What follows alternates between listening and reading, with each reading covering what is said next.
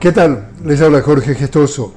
En el podcast de hoy, las autoridades palestinas denunciaron que la aviación israelí bombardeó varios hospitales dejando decenas de víctimas. El bombardeo impactó el hospital Al-Shifa, donde se instalaron tiendas de campaña para los desplazados. También bombardearon las cercanías del hospital Al-Quds.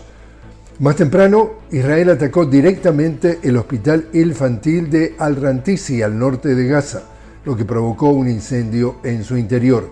Además, la aviación civil realizó más de 20 incursiones en las inmediaciones del hospital indonesio. Gaza se encuentra sin energía eléctrica y combustible, lo que imposibilita el trabajo en los centros de salud.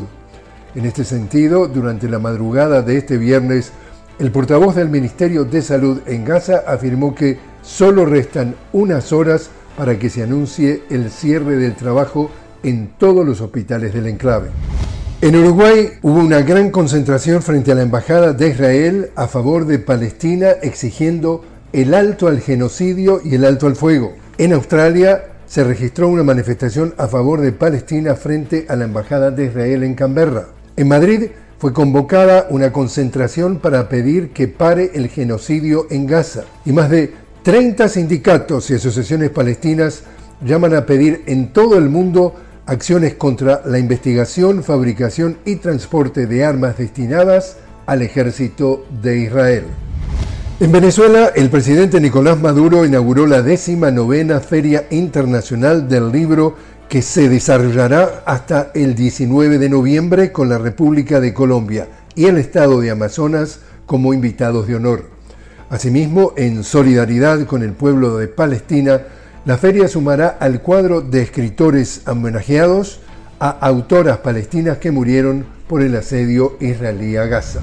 Y en España, por sexto día consecutivo continúan las manifestaciones convocadas por sectores de la extrema derecha en rechazo al acuerdo de legislatura entre el PSOE e independentistas catalanes por la nueva investidura de Pedro Sánchez.